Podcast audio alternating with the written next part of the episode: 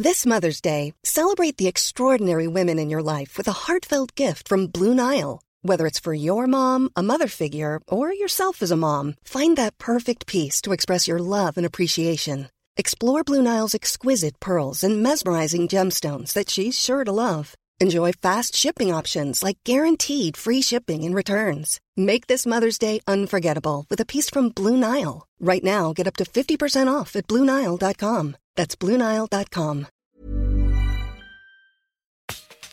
Alto Parlante, tu podcast de política, pero no como te han acostumbrado. Aquí te decimos las cosas como son. Te ayudamos a saber y entender todo lo que está pasando allá afuera. Nuestro reto, hacerlo simple, claro y en unos cuantos minutos. El tuyo, hablarlo más fuerte que nunca. Al micrófono Pablo Marín y Arturo Aramburu. Y te estaremos acompañando todos los lunes y jueves, a menos que nos censuren. Comenzamos. Muy buen jueves 16 de abril del 2020. Espero que estés en casita, cuidándote en esta temporada típica que sé que a todos nos está costando un poco de trabajo, pero el día de hoy te traemos algunas buenas noticias también, porque queremos arrancar este programa, estamos muy contentos. El día de ayer les decíamos en redes sociales, en Instagram, que por cierto síganos si no nos siguen, arroba Arturo Aramburu y arroba, Pablo Marsk, y además en el podcast arroba altoparlante.podcast. Ayer les platicábamos que por primera vez en esta temporada llegamos al primer lugar en la sección de gobierno en el rating de Spotify y estamos muy contentos, pero además el día de hoy mi querido Arturo Aramburu. Primer lugar en podcast de noticias. Eso. Eh, justo arriba de un grande, que es el New York Times, con su podcast de Daily. Eh, aparecimos ahí en primer lugar y de verdad que nos pone muy felices, nos pone muy contentos, nos motiva muchísimo a grabar cada vez mejor contenido, a seguir esforzándonos, a seguir siendo más creativos, meter secciones, meter mucha información, que sea contenido valioso para ustedes que están en casa, que lo están disfrutando o eso nos hace eso ver. parece. Eh, y pues seguir esforzándonos para que sea cada vez mejor. Y muy agradecido también con ustedes que nos han ayudado a compartir este podcast con otro tipo de personas que crean que les pueden aportar, que les pueden servir y que además les puede gustar. Así que ayúdenos a seguir compartiendo, queremos mantenernos ahí y eventualmente seguir abriendo otro tipo de plataformas. Acuérdense que nos pueden ver por YouTube y estar escuchando por Spotify, Apple Podcast por lo pronto y ya les platicaremos algunas otras plataformas. Y, pues ya fue suficiente comercial. Exacto. Güey, 16 de abril.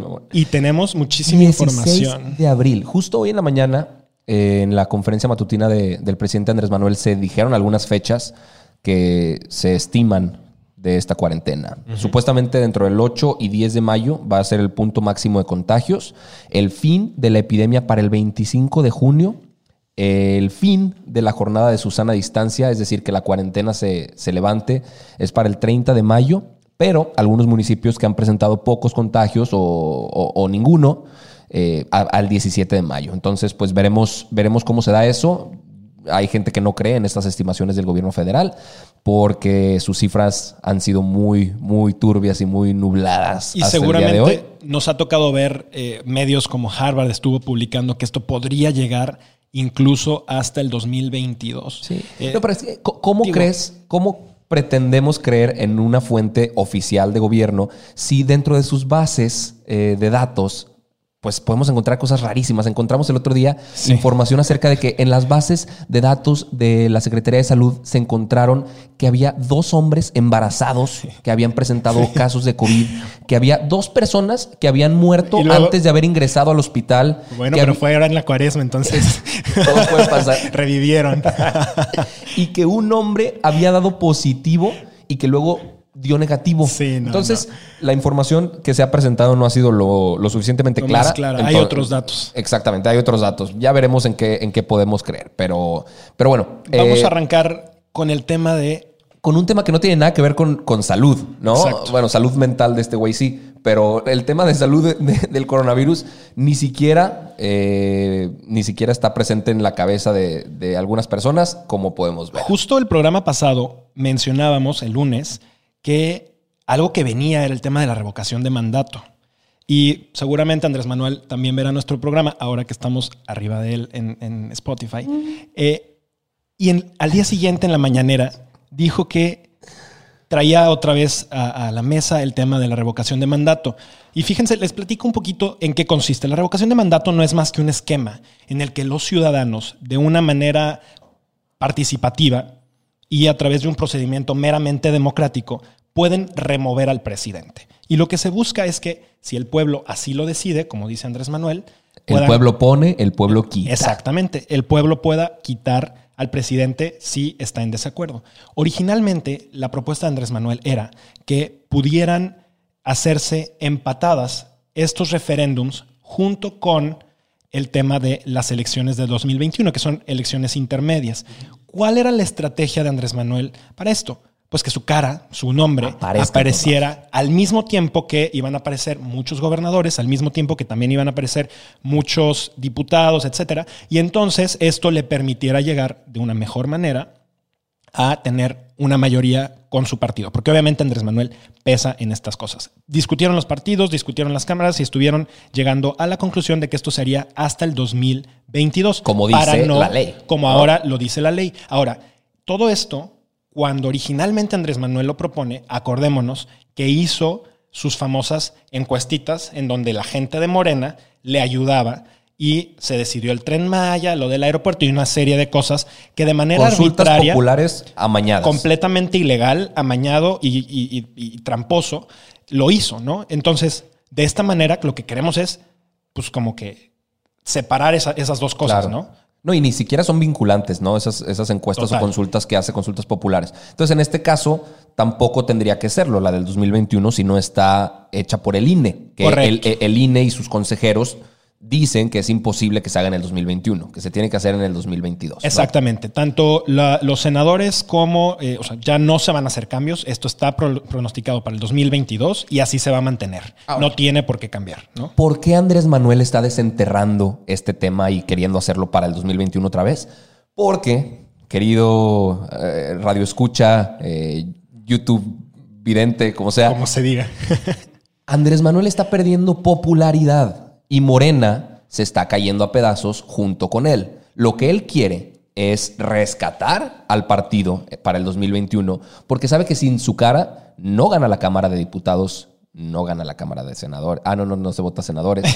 Eh, pero no gana gubernaturas tampoco. Entonces se, vería eh, mermada la capacidad de Morena dentro de las elecciones. Andrés Manuel lo que quiere es que su cara presente respaldo y que la gente vote como lo hizo en el 2018 por el partido que él representa, por su figura. Y que de manera avasallante ganaron las elecciones, sin duda. 30 millones de votos. Sí, sí, sí. Ahora, algo que Andrés Manuel probablemente no está considerando, o quizás sí, pero está arriesgándose a que tenga un resultado positivo, es que de esos 30 millones de votos que tuvo en el, en el 2018, más o menos la mitad son voto duro. O sea, es voto que iba a votar por Andrés Manuel sí o sí. Eh, el restante eh, son votos de gente indecisa que dijo, pues vamos a ver si Andrés Manuel realmente es una opción diferente, si es la esperanza que México necesitaba. Y yo creo que todos esos votos ahorita no volverían a depositar su confianza en Andrés Manuel después de ver los resultados. Mira, yo, yo ahí me voy a ir por otra vertiente. Yo creo que Andrés Manuel ya sabía que esto se lo iban a refutar tanto en la Cámara como en el INE.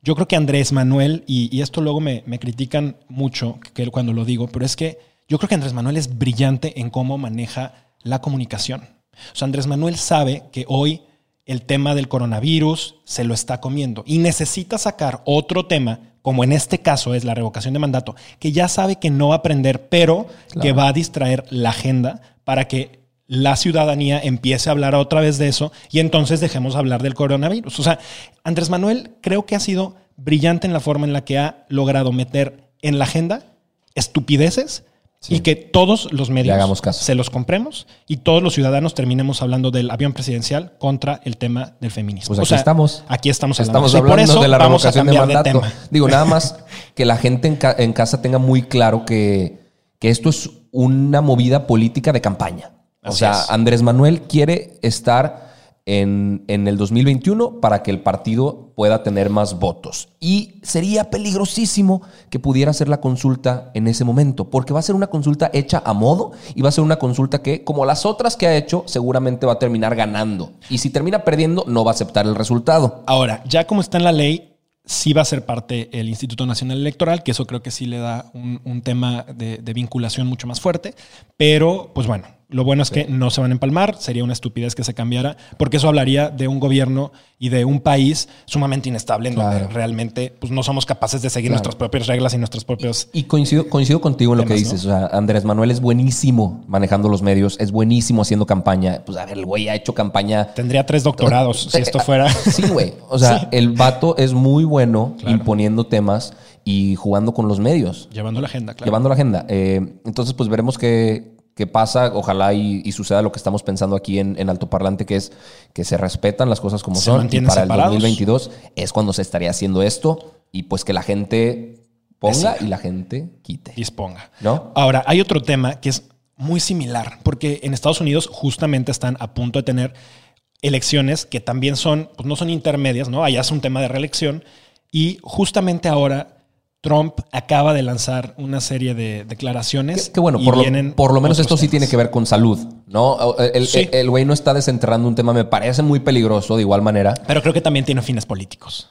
¿No? Totalmente, totalmente. Lo que dijo Trump es que van a dejar de financiar a la Organización Mundial de la Salud, o sea, la parte que financiaba Estados Unidos. La Organización Mundial de la Salud depende de la Organización de las Naciones Unidas, ¿no? Es parte de, de, de, esta onda, ¿no? Y entonces anunciaron que se retiran del financiamiento y obviamente la respuesta de muchos medios e inclusive de la Organización Mundial de la Salud fue, güey, espérame, o sea, estamos en plena crisis mundial y pues ese dinero se traduce en ayuda, que se traduce en salvar vidas. Claro. No puedes venir ahorita a decir que vas a dejar de financiar un, una organización que es tan imprescindible para el funcionamiento correcto de los sistemas de salud a nivel mundial por Exacto. un capricho presidencial que lo que quiere es repercutir en la agenda política para tener más votos eventualmente el 3 de noviembre, que se van a presentar las elecciones. Ese mismo día, más tarde, la OMS salió al mundo y le dijo, por cierto, estamos trabajando en tres posibles vacunas. Miren, aquí es importante decir, Estados Unidos,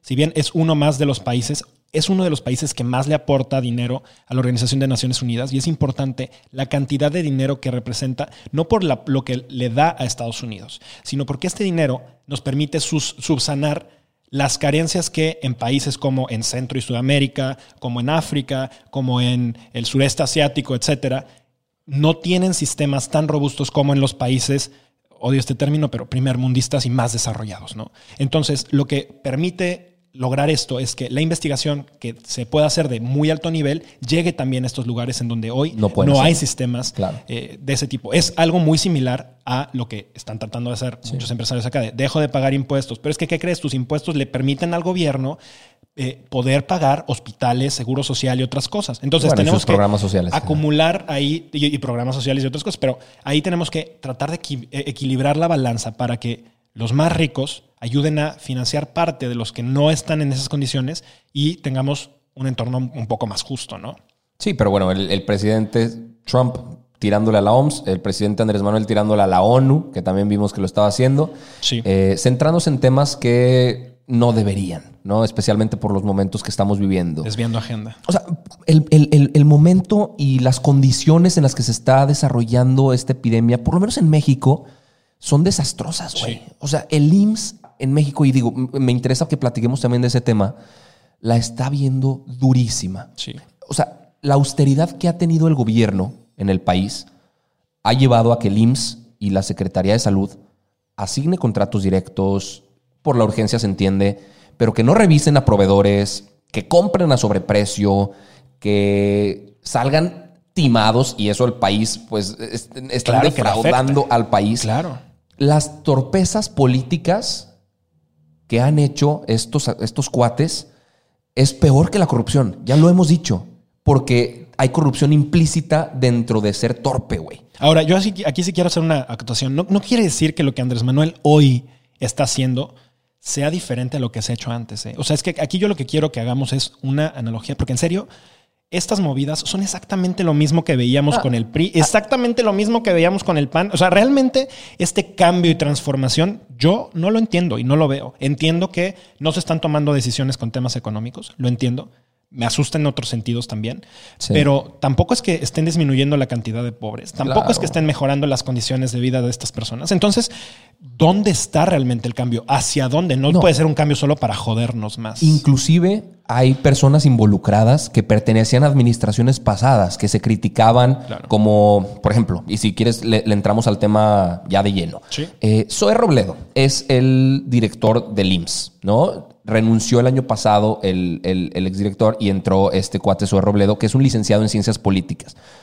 De entrada, ¿por qué poner a un licenciado en ciencias políticas al frente del IMSS? O sea, en vez de atender cuestiones médicas, el güey se ha dedicado a grillar. Y pues ahorita, por lo que vemos, no aparece. Aparece López Gatel, aparece más Marcelo Ebrard en temas de salud. Bueno, que Marcelo es el Zoe favorito Robledo. de todo, ¿no? Marcelo Ebrard hace de todo, ¿no? Es un supersecretario que hace de hasta de fiscal el güey. Anda- ¿Próximo presidente Anda haciendo de todo. Pues próximo presidenciable Por por, lo lo menos menos. candidato. Eh, pero el IMSS, pues antes de que llegara el COVID, ya estaba en la lona, güey. Ya estaba en la cuerda floja a punto de caer redondito. Había desabasto de medicinas, como se acordarán. Había quejas por falta de atención.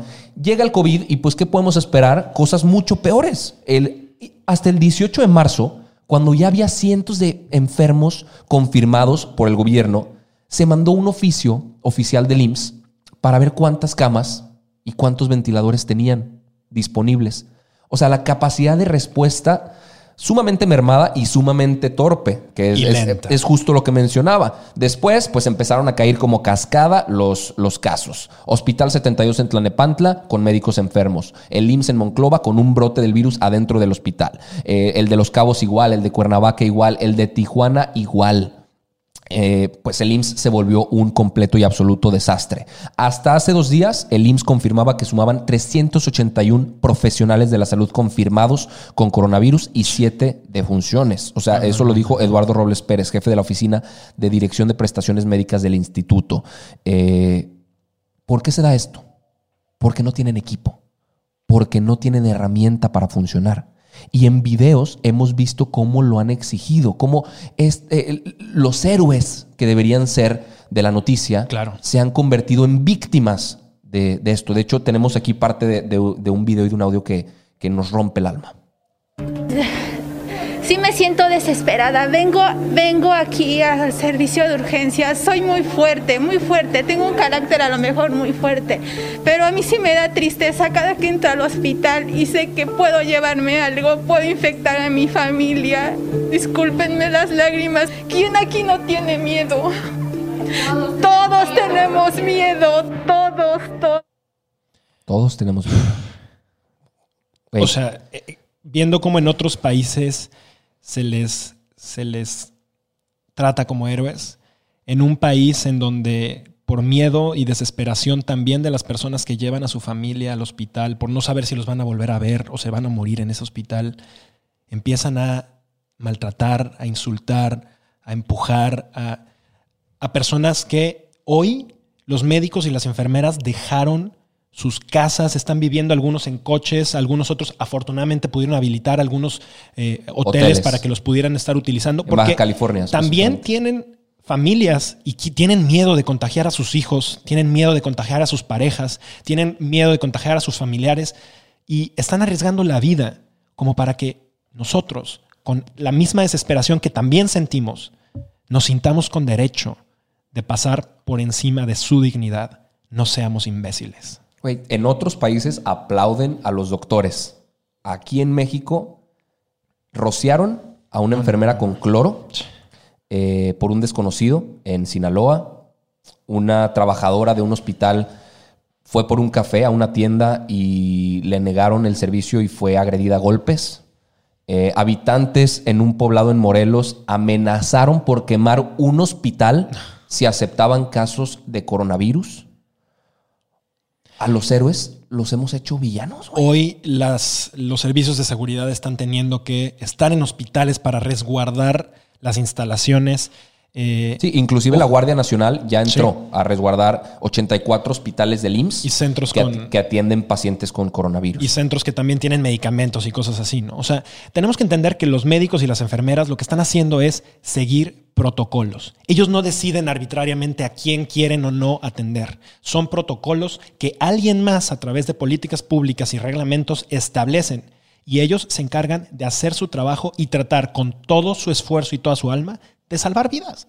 Y eso merece todo nuestro respeto y todos nuestros aplausos y todo nuestro agradecimiento. Respeto y admiración, claro. agregaría yo. Mira, urgen iniciativas. Y acción de, del gobierno federal, ¿no? Totalmente. O sea, ya, ya, estamos en mediados de abril, coño. Sí. Se tendría que tener una respuesta contundente. Totalmente. Y lo que vemos son cosas completamente opuestas. En, en Oaxaca, por ejemplo, desaparecieron siete respiradores de una clínica del IMSS. No, no, no. Eh, en el país hay preocupación por insuficiencia y en Oaxaca desaparecen siete equipos que son carísimos, güey. En Coahuila, la delegación del IMSS hizo adjudicaciones directas por 67 mil batas quirúrgicas, 211 mil tapabocas, 29 millones de pesos por dos empresas que son del mismo dueño, güey. Ni siquiera hubo competencia y, y la simularon la, la, el proceso de adjudicación y se lo dieron directamente. O sea, los procesos no solo fueron tardíos, si, sino que ni siquiera existieron. Eh, en el Hospital San José en Puebla, los guardas retuvieron a un camarógrafo y lo sacaron a golpes. En el Hospital 20 en Tijuana, que fue justo lo que habló Eugenio Derbez, Y tocaremos un poquito el tema, pues se vieron cosas durísimas. En el Hospital Manuel Ávila Camacho en Puebla también hubo, hubo muchísimo desabasto de herramientas y de equipo médico. El IMSS de Baja California en general está completamente desquebrajado. Jaime Bonilla, inclusive Jaime Bonilla. Ojo, que, es es, del- de Morena, ¿eh? es del mismo partido, es del mismo bando que Andrés Manuel y que de Zoé Robledo ha dicho que el IMSS está fallando rotundamente, que los médicos están cayendo como moscas en, en ese estado. No es posible, güey. Acuérdense que ese fue el gobernador por el que la gente había votado solamente para dos años y finalmente a través de una serie de movidas lo, lo quisieron prolongar cinco años. Es de Morena, Andrés Manuel estuvo ap- apoyándolo y ahora está diciendo, oiga, no, esto no está siendo suficiente, gobierno federal, ayuda. No, pero no se, no se vale. O sea, No, no se vale. Y, y- y no me voy a cansar de repetir, las torpezas son peores que la corrupción cínica que otras administraciones tenían. Porque claro que las había, pero ahorita es torpeza, cinismo y aparte corrupción. Claro. Se hizo un pedido de 2.500 ventiladores Hace dos a, programas platicamos a de eso. una empresa china eh, a través de un intermediario mexicano que es exfuncionario del gobierno de Enrique Peña Nieto. Y tiene una empresa además en temas petroleros. Y Bloomberg fue a revisar con la empresa china que, pues, que estaba pasando ¿Cómo con iban? los ventiladores. ¿Cómo iba el pedido? No tienen registro del pedido. Claro. No existe. No existe el pedido de 2.500 ventiladores que en teoría tendrían que llegar con urgencia a México para poder atender a las personas que lo necesitan. Güey, ¿qué clase de cinismo es ese, güey? Otros ventiladores que compraron de otra marca, que es marca Perlong, eh, co- costaban en teoría 5 mil dólares y los pagaron a 693 mil pesos cada uno. 700% de sobreprecio, güey. 700% de sobreprecio. Lo que yo sí creo es que ya en estos momentos lo que necesitamos son iniciativas positivas de la sociedad.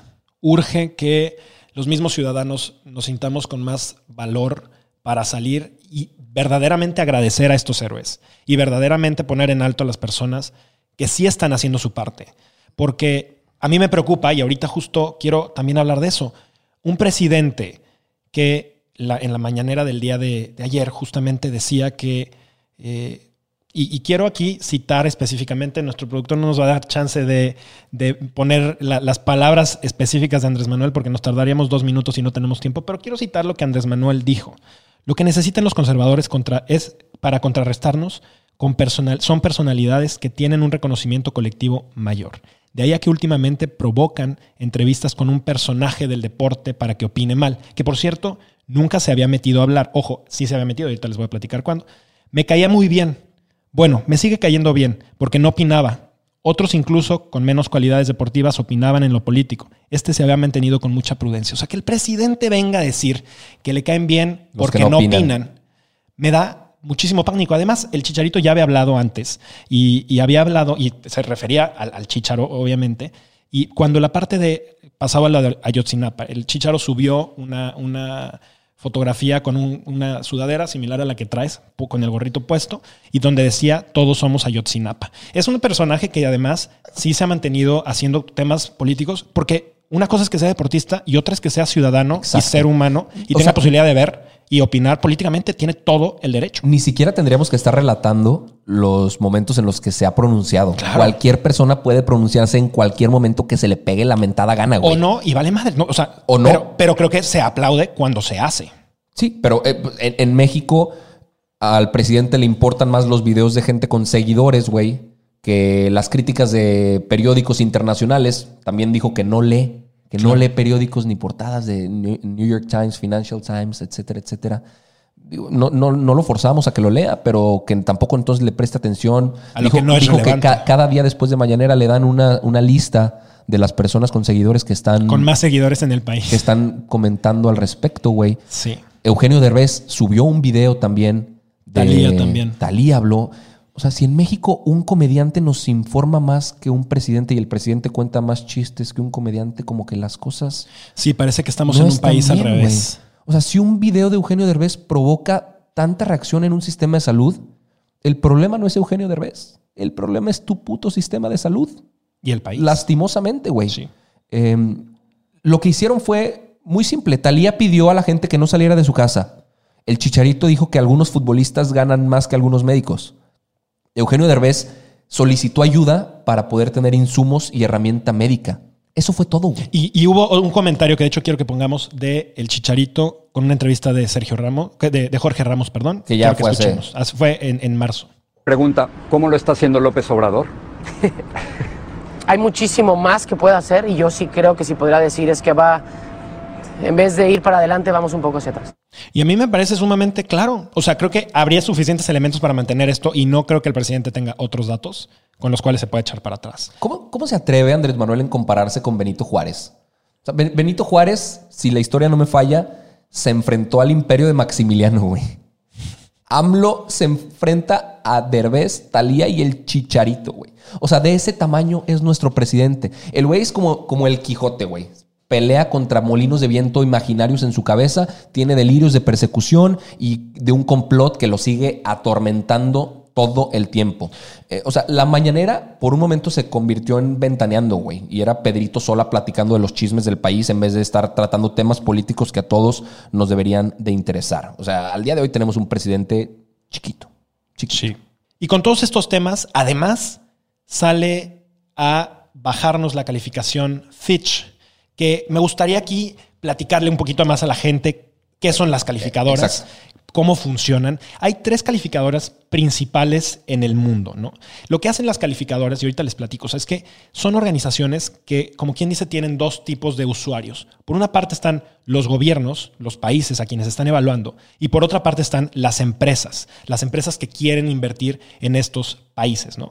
Y lo que básicamente están haciendo es estar leyendo qué está pasando en el país, cuál es su- estabilidad o inestabilidad, tanto política como de condiciones de insolvencia, como riesgos financieros, cómo funciona el país para que las organizaciones se sientan en confianza o no de estar invirtiendo. Nos acaban de bajar a triple B menos, que eso implica que, y hay un término tal cual como lo manejan, cuando llegas a esta calificación, los bonos del país se convierten en bonos basura. Así tal cual lo están poniendo. Y a mí me parece sumamente delicado en un país en donde tenemos ya eh, condiciones de por sí adversas, en un mundo en donde es inminente la crisis que estamos por vivir, que no estemos haciendo lo mínimo que como país podemos hacer por garantizar condiciones de estabilidad. O sea, el que el presidente, otra vez retomamos el, tema inicial, esté planteando cambiar elecciones un, día, un año antes, o sea, eso sea, lo único que genera es incertidumbre. ¿Quién va a querer invertir en un país en donde con lo, como amanezca el presidente va a cancelar un aeropuerto, va a querer eh, cambiar una- las fechas de elección. O sea, ¿cómo- Cuando más carajos? necesitamos, ¿no? La inversión extranjera, cuando más necesitamos reactivar la economía del país. O sea, si la cuarentena se levanta el 30 de mayo, pues en ese momento entonces empezará la jornada, no de sana distancia, sino de reactivación económica que va a necesitar nuestro Así país es. para salir a flote, güey, para poder levantarse, desempolvarse y retomar pues un buen camino que esperemos que podamos tener como país. Así es, digo, tanto Moody's como Fitch y Standard Poor's, que son los tres casas calificadoras principales, eh, están planteando este escenario, claro, complicado en todo el mundo, pero creo que hay que señalar que esto es muy diferente a lo que pasó en 2008 y 2009. Entonces era una crisis económica.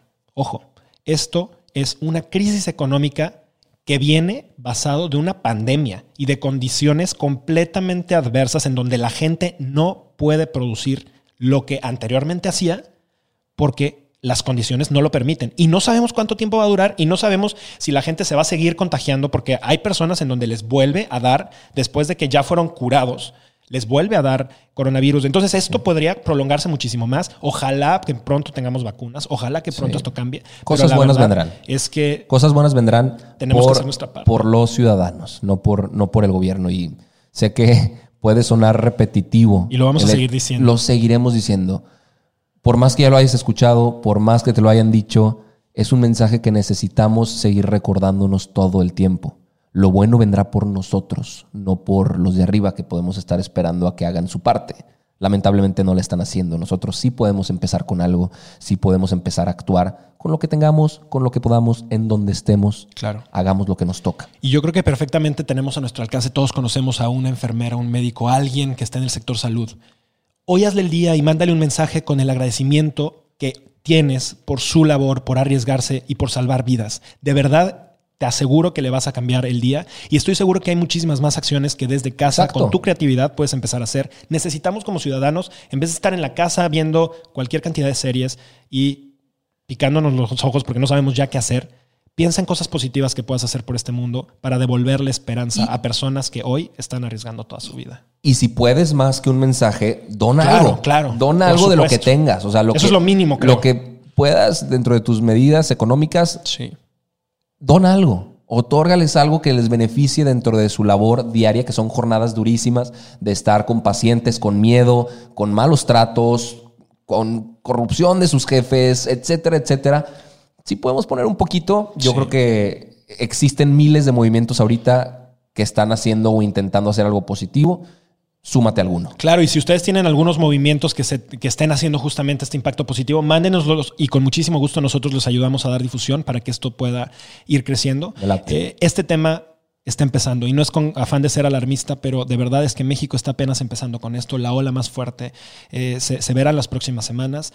Entonces, seamos muy, muy cautos. Eh, acaban de extender la fecha. Ahora resulta que el tema de la cuarentena se va a extender por lo menos hasta el 30 De mayo. de mayo. Entonces, vamos, vamos siendo más conscientes, vamos creando mejores iniciativas y, Y, sigue, y sigue escuchando Alto Parlante. Sí, compártanos mucho, por favor. Tu podcast favorito de noticias que llega a ti todos los lunes y jueves. Esto fue todo por el programa de hoy.